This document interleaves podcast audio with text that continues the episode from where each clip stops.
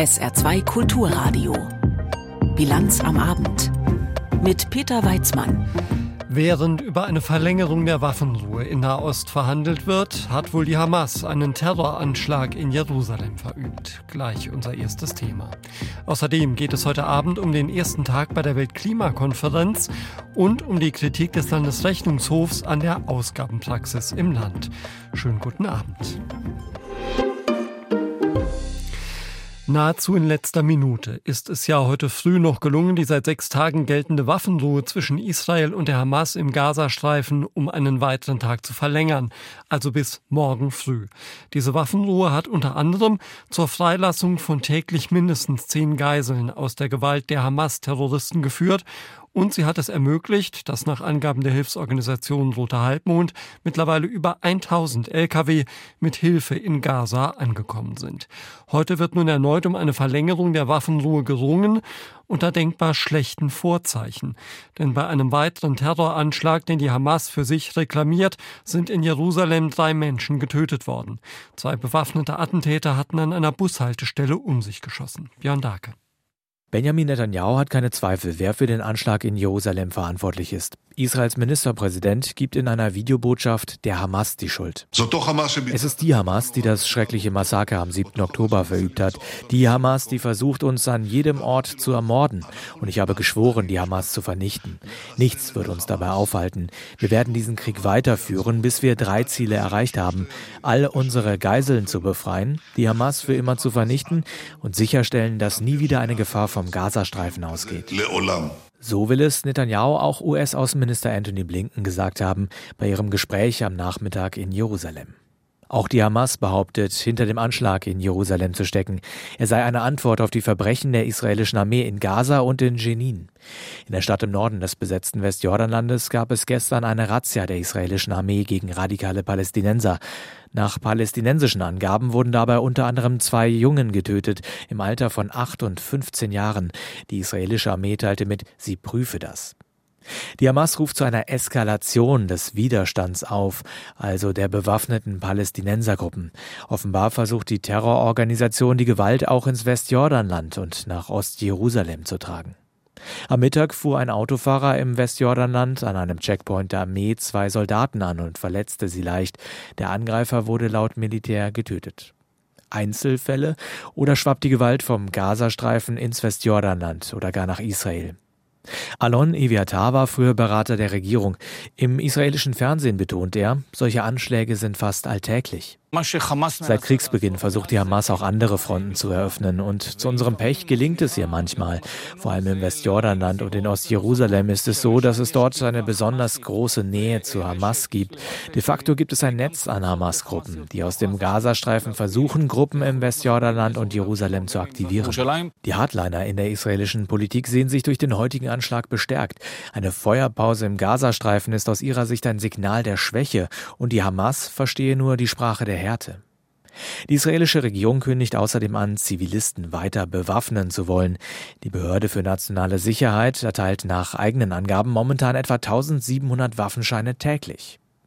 Für die Frage, wie es im Gazastreifen weitergeht, scheint der Anschlag in Jerusalem am Morgen erst einmal keine größere Bedeutung zu haben. Viel wichtiger ist hierfür die Frage, ob die Hamas ihren Teil der Abmachung einhalten kann, für jeden Tag Feuerpause weitere zehn Geiseln freizulassen. Ein Problem scheint dabei zu sein, dass die Verschleppten nicht nur in der Gewalt der Hamas sind, sondern auch in der anderer radikaler Palästinensergruppen. Es kann sich aber auch um eine Hinhaltetaktik der Terrororganisation handeln, um Zeit zu gewinnen und Israel davon abzuhalten, den Krieg fortzusetzen. Israels Armeechef Herzi Halevi ruft seine Soldatinnen und Soldaten in einer Videobotschaft dazu auf, sich bereit zu halten. Dieser Krieg wird ein langer Krieg werden und wir werden ihn so lange führen, bis wir seine Ziele erreicht haben. Wir sind fest entschlossen, zurückzukehren und den Feind kraftvoll zu bekämpfen. Wir werden nicht aufhören, bis wir die Hamas politisch und militärisch zerstört haben.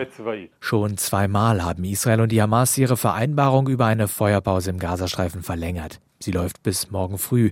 Ob es eine weitere Verlängerung gibt, ist völlig offen. Spannungen abbauen, gerade in Zeiten höchster Anspannung und Konfrontation. Das war im Jahr 1975, also mitten im Kalten Krieg, das Ziel bei der Gründung der heutigen Organisation für Sicherheit und Zusammenarbeit in Europa OSZE. 57 Länder sind Mitglied, darunter die europäischen Staaten, die ehemaligen Sowjetrepubliken, die USA und Kanada. Derzeit hat Nordmazedonien den Vorsitz inne und so treffen sich die Außenminister derzeit in Skopje. Allerdings ist das ein Treffen bei einer Organisation, die in einer tiefen Krise steckt, auch wegen des aktuellen Kriegs in Europa. Silke Hane. Der erste Tag im Plenum der Außenminister glich einem Schlagabtausch. Russlands Außenminister Sergei Lavrov sagte, mit der NATO-Osterweiterung habe sich die westliche Politikelite gegen die OSZE entschieden. Die OSZE wird zu einem Anhängsel der NATO und der Europäischen Union. Die Organisation steht, offen gesagt, am Rande des Abgrunds. Es stellt sich die Frage, hat es Sinn, Anstrengungen in ihre Wiederbelebung zu investieren? Mehrere Delegierte anderer Staaten verließen während Lavrovs Rede den Saal. Die Außenminister der Ukraine, der drei baltischen Staaten und Polens waren wegen Lavrovs Teilnahme erst gar nicht angereist. Andere europäische Staaten vertreten die Linie, man müsse jede Gelegenheit nutzen, um Russland die Meinung zu sagen. Zu dieser Gruppe gehört die deutsche Delegation. Bundesaußenministerin Annalena Baerbock sagte in Skopje an die Adresse Russlands, Stoppen Sie diesen Krieg, der auch ein Krieg auf genau diese Organisation, die Sicherheit und Kooperation in Europa ist. Stoppen Sie das unsägliche Leid, das Sie über Millionen von Menschen bringen und mit dem Sie zugleich tagtäglich unsere Organisation, diese Organisation hier verletzen. Für ein Ende des Krieges sprach sich auch der ungarische Außenminister Peter Szijjarto aus, allerdings mit einem ganz anderen Zungenschlag als zuvor Baerbock. Die Waffenlieferungen haben den Krieg verlängert. Und wir brauchen keinen Krieg, wir brauchen keine Waffen in der Region. Was wir brauchen, ist Frieden. Und in diesem Zusammenhang möchte ich betonen, dass es wichtig ist, die Kommunikationskanäle offen zu halten. Gesagt, getan. Peter Seato traf sich am Rande des OSZE-Ministerrats auch bilateral mit Sergei Lavrov. Auch der österreichische Außenminister Alexander Schallenberg nahm an einem Treffen mit Lavrov teil, wie eine Sprecherin später betonte, auf Bitten der OSZE. Die hat ihren Sitz in Wien. Österreich habe eine besondere Verantwortung für die Organisation. An deren Zustand seien viele Teilnehmerstaaten schuld, proklamierte Schallenberg dann in der Runde der Außenminister. Die meisten von uns verhalten sich wie Bauarbeiter, die mit verschränkten Armen auf der Baustelle herumstehen und sich die Dinge ansehen, die repariert werden müssen. Aber niemand greift ein, niemand fühlt sich verantwortlich, die Arbeit endlich zu erledigen. Aber dafür sind wir heute hier versammelt, nicht um den Status quo zu beklagen, sondern um die Arbeit zu erledigen. Was Schallenberg damit meint, sollten sich die Teilnehmerstaaten in Skopje nicht einig werden, sind ab Montag die vier Spitzenämter der Organisation vakant. Auch einen geregelten Haushalt hat die Organisation schon seit zwei Jahren nicht mehr. Fast zwei Wochen lang werden sie nun tagen, satte 70.000 Teilnehmer aus rund 200 Ländern. Sie treffen sich in den Vereinigten Arabischen Emiraten zur Weltklimakonferenz zur 28. Auf der soll die erste globale Verständigung auf einen schrittweisen Ausstieg aus der Nutzung fossiler Brennstoffe wie Kohle, Öl und Gas erreicht werden. Ziel ist, die Erderwärmung auf deutlich unter zwei Grad im Vergleich zum vorindustriellen Zeitalter zu begrenzen. Und am Eröffnungstag, da hat es nicht nur Reden gegeben, sondern es ist auch gleich eine Entscheidung in einem zentralen Punkt verkündet worden. Arme Länder können künftig Schäden aus Klimafolgen wie etwa Überschwemmungen oder Dürren mit Mitteln der reicheren Staaten bekämpfen. Anna Osius. Hearing no objections, it is so decided. Die Weltklimakonferenz in Dubai beginnt mit einem Paukenschlag. Der Fonds für klimabedingte Schäden und Verluste wird eingerichtet und unmittelbar danach auch direkt befüllt. Den Auftakt machte Deutschland in Zusammenarbeit mit dem Gastgeber, den Vereinigten Arabischen Emiraten. Bundesentwicklungsministerin Schulze wurde dafür extra aus Berlin zugeschaltet. We need to move from words Wir müssen den Worten Taten folgen lassen und daher bin ich froh, verkünden zu können, dass die deutsche Bundesregierung bereitsteht, den Auftakt zu machen und wie die Vereinigten Arabischen Emirate 100 Millionen US-Dollar für den neuen Fonds zu geben. Insgesamt 200 Millionen Dollar für einen Fonds, der zunächst in den kommenden vier Jahren von der Weltbank verwaltet werden soll. Entwicklungsministerin Schulze im Interview mit der ARD. Die Weltklimakonferenz hat jetzt ihren ersten großen Erfolg. Die Weltgemeinschaft hat sich nämlich auf einen Fonds für Schäden und Verluste geeinigt. Und das ist etwas, wo die Entwicklungsländer 30 Jahre für gekämpft haben, dass endlich anerkannt wird, dass sie heute schon Schäden, dass sie Verluste haben und dass die Welt auch helfen muss, damit umzugehen. Und noch mehr Staaten ziehen nach. In der historischen Auftaktsitzung melden sich Stück für Stück weitere Länder, die ebenfalls einzahlen. Die anderen EU-Staaten zahlen insgesamt knapp 140 Millionen Dollar. Großbritannien verspricht 60 Millionen, Japan 10, die USA 24,5. Der frisch ernannte COP-Präsident Präsident Sultan Ahmed Al-Jaber ist sichtlich zufrieden über seinen Überraschungscoup gleich zu Beginn der Konferenz. I congratulate all parties for this.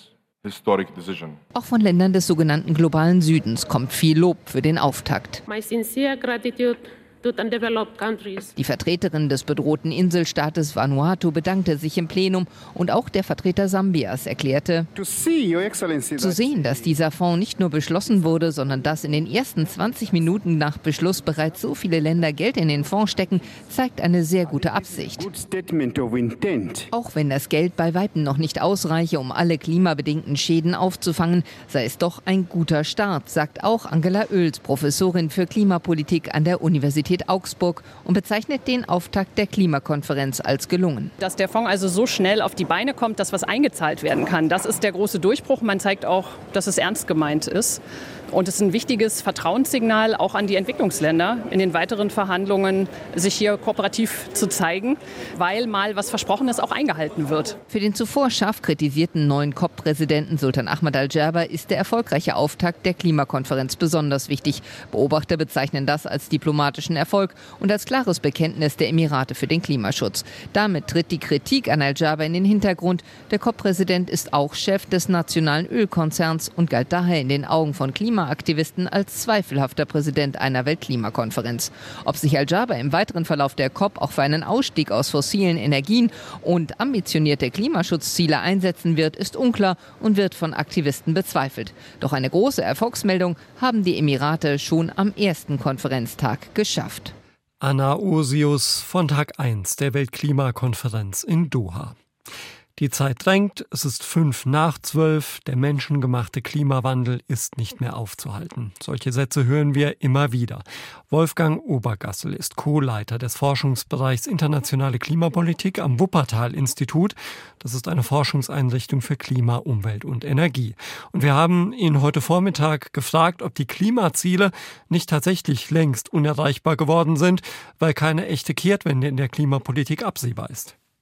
Zunächst kann ich Ihnen zum Glück widersprechen, dass keine Kehrtwende absehbar ist. Tatsächlich gab es jetzt gerade in den letzten Wochen mehrere Berichte von der Internationalen Energieagentur und anderen, dass in der Tat jetzt dieses oder nächstes Jahr die globalen Treibhausgasemissionen ihren Höhepunkt erreichen könnten.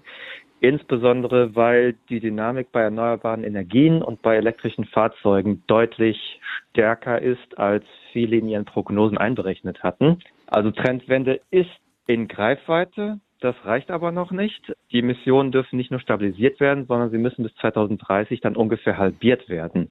Wir haben im Moment ja viele Themen, die die globale Tagesordnung bestimmen, wie etwa die Kriege in der Ukraine und Nahost.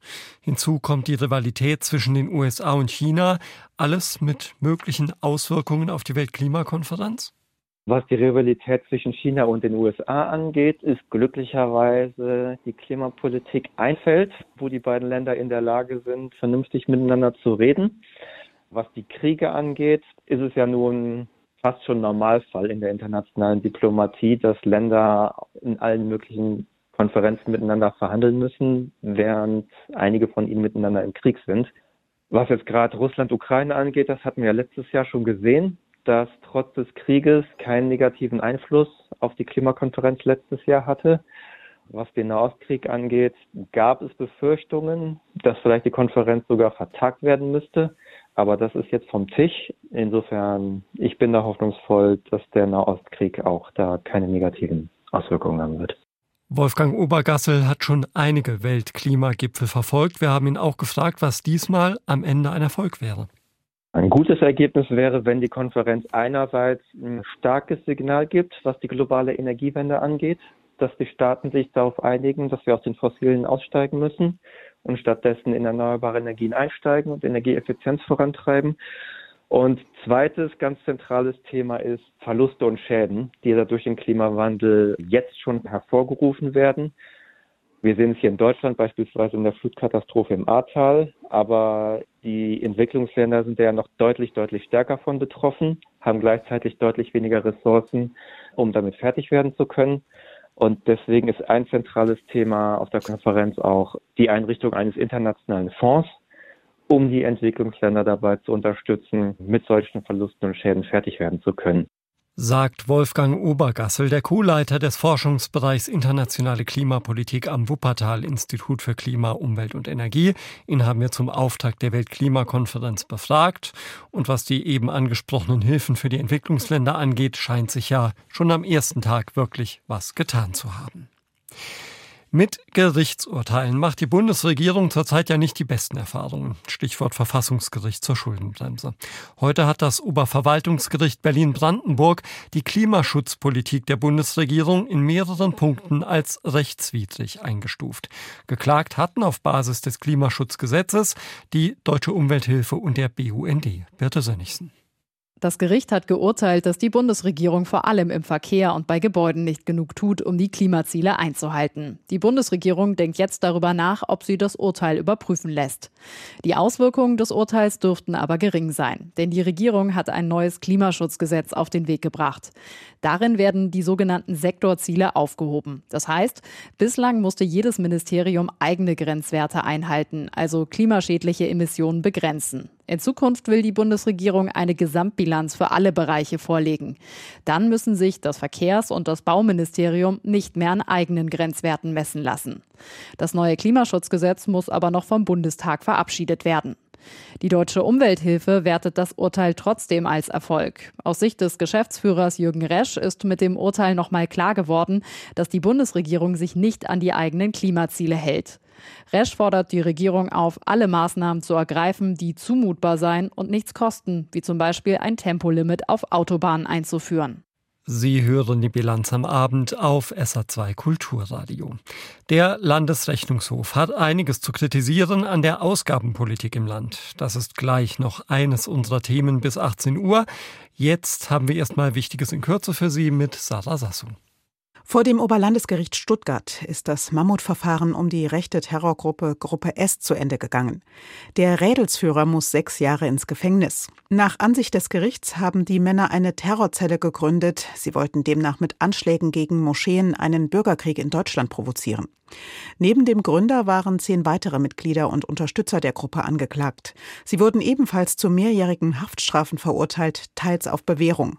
Ein Angeklagter wurde freigesprochen. In Russland hat das oberste Gericht die Rechte schwuler, lesbischer und anderer queerer Menschen weiter massiv eingeschränkt. Die Richter stuften die internationale LGBTQ-Plus-Bewegung als extremistisch ein. Damit sind ihre Aktivitäten in Russland verboten. Keine Angaben machte das Gericht dazu, ob sich das Urteil auf bestimmte Personen oder Organisationen in Russland bezieht. Seit Beginn der russischen Offensive in der Ukraine im Februar letzten Jahres gehen die Behörden in Russland verschärft gegen queere Menschen vor. Thomas Otto bleibt Hauptgeschäftsführer der Arbeitskammer des Saarlandes. Wie die Arbeitskammer bestätigte, wurde Otto für weitere acht Jahre von der Vertreterversammlung in seinem Amt bestätigt. Er führt die Geschäfte der Arbeitskammer seit 2016 gemeinsam mit der Arbeitskammer Geschäftsführerin Beatrice Zeiger. Die Ampelkoalition will das Staatsangehörigkeitsrecht reformieren. Einbürgerungen sollen erleichtert und früher möglich werden, nämlich schon nach fünf Jahren. Auch öfter mit Doppelpass, bei weniger Anforderungen bei den Sprachkenntnissen. Der Bundestag hat heute in erster Lesung über diese Pläne diskutiert, wie auch vorher über schnellere Abschiebungen. Dass es sich da bei beiden Themen um Reizthemen handelt, das ist in der Debatte schnell deutlich geworden. Kai Clement. Eine Einbürgerung nach fünf statt bislang acht Jahren und bei besonderen Integrationsleistungen schon nach drei Jahren. Das weist die Union als Zitat Turbo-Einwanderungsrecht zurück. CDU-Politiker Alexander Trom geht noch weiter. Das ist ein Staatsangehörigkeitsentwertungsgesetz, das Sie uns heute hier vorlegen. Und daran, und daran brauchen Sie gar nicht schreien. Der Ton ist gesetzt. Schon zum zweiten Mal an diesem Tag geraten Ampel und Unionsvertreter aneinander. Zum zweiten Mal geht es um Migration und Zuwanderung. Am Morgen debattierte der Bundestag über schnellere Abschiebungen. Dann folgte der Gesetzentwurf zu schnelleren Einbürgerungen. Dazu gehört auch künftig eine doppelte Staatsangehörigkeit grundsätzlich zu ermöglichen. Gottfried Curio von der AfD entwirft deshalb ein Bild in düsteren Farben. Überall sollen die Problemstifter eingemeindet werden in die Gesamtgruppe der Deutschen. Das Gesetz verlangt dagegen, dass Bewerber ihren Lebensunterhalt bestreiten können und sich zur Verfassung bekennen. Justizminister Marco Buschmann unterstreicht, wer antisemitisch, rassistisch oder in irgendeiner Form menschenverachtend handelt, soll keinen deutschen Pass erhalten. Das ist, was wir sein wollen. Liberale Demokratie, nicht Blut- und Bodengemeinschaft. Innenministerin Nancy Faeser will so auch im Wettbewerb Wettbewerb um Fachkräfte aus dem Ausland erfolgreicher werden. Denn die Option, die deutsche Staatsangehörigkeit zu erwerben, ist ein Pfund, mit dem wir gerade bei Hochqualifizierten wuchern können. Und es geht auch um die Menschen, die als sogenannte Gastarbeiter ins Land kamen. Ihre Leistung will man besser würdigen. Die Grünen-Politikerin Phyllis Polat erinnert hörbar bewegt an die aus der Türkei stammende Mevlüde Genç.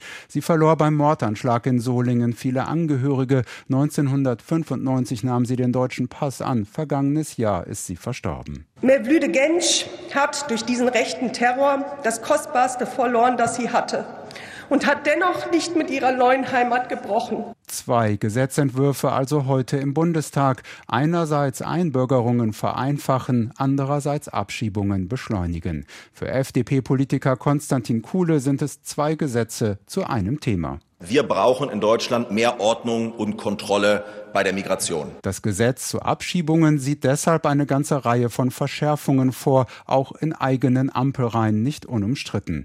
Damit will die Regierung verhindern, dass Menschen sich Abschiebungen entziehen. Sie sollen beispielsweise länger in Gewahrsam genommen werden können. Laut Gesetzentwurf könnte es künftig 600 zusätzliche Abschiebungen pro Jahr geben. Dem aber, kritisierte die Union, stünden aktuell bis zu 1000 Asylanträge gegenüber gegenüber, und zwar pro Tag. Die Debatte um die richtige Migrationspolitik geht in den Ausschüssen weiter. Erwartungsgemäß hat der Bundestag beide Gesetzentwürfe dorthin überwiesen. Seine Aufgabe ist es zu schauen, ob das Geld der Steuerzahler auch so ausgegeben wird, wie es sein soll. Etwas hochtrabender formuliert, der Landesrechnungshof überwacht die Haushalts- und Wirtschaftsführung im Land. Der heutige Bericht des saarländischen Landesrechnungshofes war auch deshalb mit Spannung erwartet worden, weil das Urteil des Bundesverfassungsgerichts zur Schuldenbremse ja auch beim 3 Milliarden Euro Transformationsfonds des Saarlandes einige Fragen aufwirft. Und der Landesrechnungshof hält das saarländische Sondervermögen für verfassungsrechtlich bedenklich. Mehr dazu soll es dann kommende Woche im Haushaltsausschuss des Landtages geben.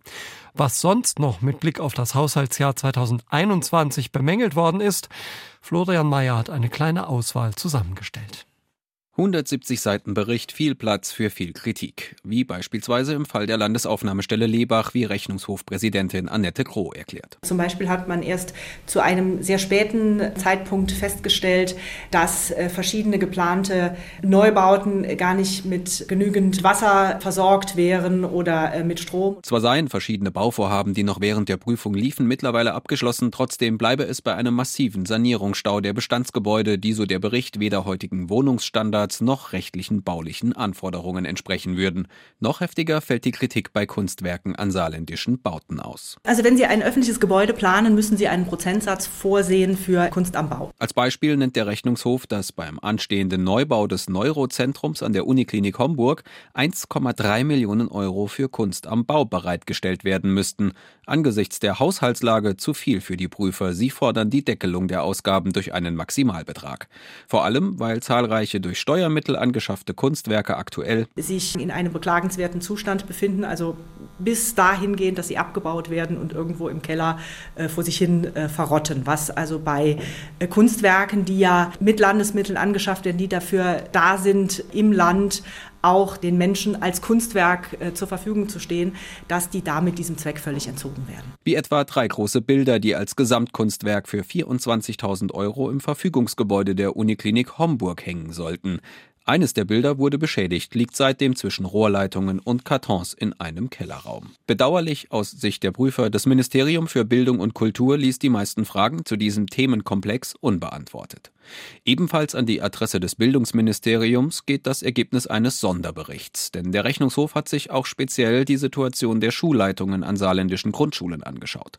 Das Ergebnis an allen 160 Grundschulen herrscht Überlastung. An den Grundschulen ist so wahrgenommen wird, dass trotz hohen Arbeitseinsatzes die Schulleiterinnen und Schulleiter das Gefühl haben, sie können all diese Aufgaben, die sie haben, eben nicht gleichzeitig erfüllen. An fast der Hälfte aller Grundschulen stünde etwa nur zwei Tage pro Woche ein Sekretariat zur Verfügung. Die Übernahme vieler Verwaltungsaufgaben, die nichts mit dem eigentlichen Rektorenposten zu tun haben, ist die Folge. Dazu kommt, Nachbesetzungen etwa von Konrektorstellen gelängen kaum. Die im Bundesvergleich sehr niedrigen Gehälter zu erhöhen, könne ein Weg sein. Es gehe aber auch ohne große Kostensprünge. In den Interviews haben uns die Schulleiterinnen und Schulleiter gesagt, sie müssen Daten melden. Die gleichen Daten in unterschiedlicher Aufbereitung zu unterschiedlichen Zwecken. Und da wäre zum Beispiel mal ein Punkt entrümpeln. Kann man vielleicht mit einer Datenmeldung verschiedene Zwecke erschlagen? Zu guter Letzt schlagen die Prüfer den Einsatz von Schulverwaltungsassistenten vor, die sich um die Verwaltungsaufgaben von je acht Schulen kümmern könnten. Ob das so kommt, das soll das Bildungsministerium entscheiden unter Beachtung der finanziellen Spielräume, wie es im Bericht heißt. Florian Mayer hat berichtet. Flächen für Wohnen oder Industrie, Schutz der Natur und Schutz vor Hochwasser. Das sind einige Aspekte der Raumnutzung, mit denen sich der Landesentwicklungsplan beschäftigt. Im Saarland ist dieser Landesentwicklungsplan satte 17 Jahre alt, soll nun aber aktualisiert werden.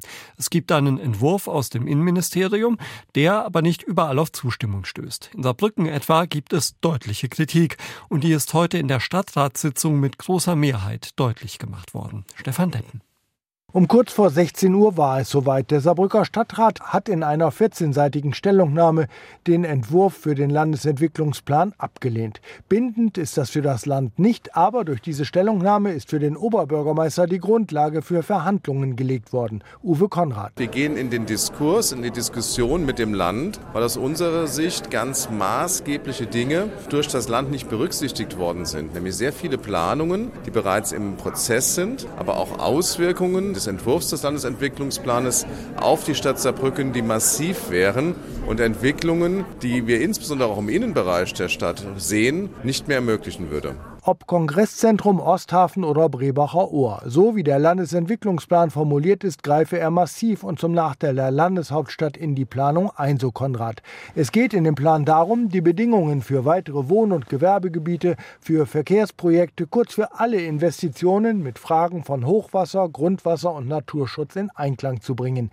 Die CDU-Fraktion teilt die Sicht der Verwaltung, dass der Plan das kommunale Planungsrecht zu sehr einenge. Andreas Neumüller, baupolitischer Sprecher. Er geht in vielen einen Schritt in die richtige Richtung, aber beteiligt die Kommunen unzureichend ähm, an ihrer Entwicklung. Er schränkt die Planungshoheit zu sehr ein und wir bekommen Entwicklung unmöglich oder nur schwer möglich gemacht an wichtigen Orten für die Entwicklung unserer Stadt, was den Osthafen angeht, was das Brebacher Ohr angeht. Also es geht um Wohnbauentwicklung, es geht aber auch um Gewerbegebiete. Auch Linke, Grüne und AfD im Saarbrücker Rat sehen das so. Auch andere Kommunen hadern mit mit den Landesplänen.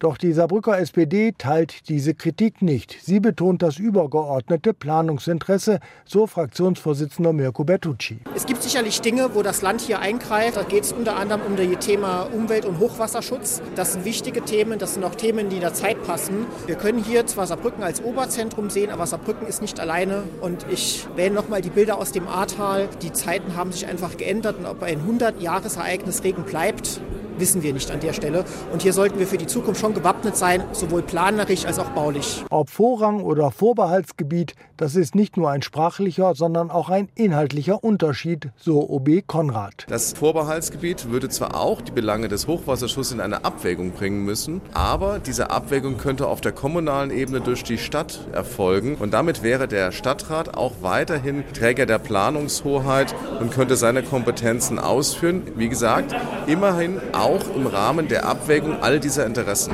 Die Verwaltung hätte die Stellungnahme auch ohne Beteiligung des Rates abgeben können, hat aber wegen der besonderen Bedeutung für die künftige Entwicklung der Stadt den Rat beteiligt. Und der hat heute mit großer Mehrheit, aber eben nicht einstimmig, die Pläne des Landes kritisiert. Das war ein Beitrag von Stefan Deppen und wir schauen noch auf das Wetter im Saarland. Am Abend werden die Wolken zahlreicher, in der Nacht kommen Niederschläge auf, im Bergland Schnee, an Saarmosel und Blies meist Regen. Vielerorts kann sich Glätte bilden, die Luft kühlt ab auf plus ein bis minus zwei Grad. Morgen am Freitag wieder viele Wolken, zeitweise etwas Regen. Die Schneefallgrenze liegt bei 300 bis 400 Metern. Höchstwerte morgen minus ein bis plus zwei Grad. Das war's von der Bilanz mit Peter Weizmann. Tschüss.